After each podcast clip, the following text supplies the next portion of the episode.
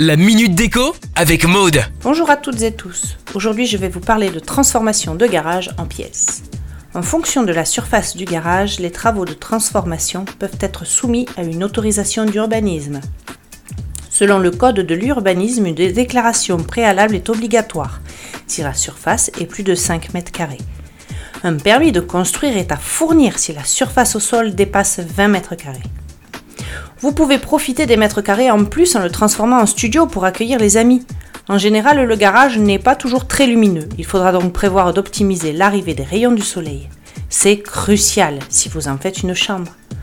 Vous pourrez jouer avec la hauteur sous plafond. Si le garage est haut, mettez la chambre en mezzanine.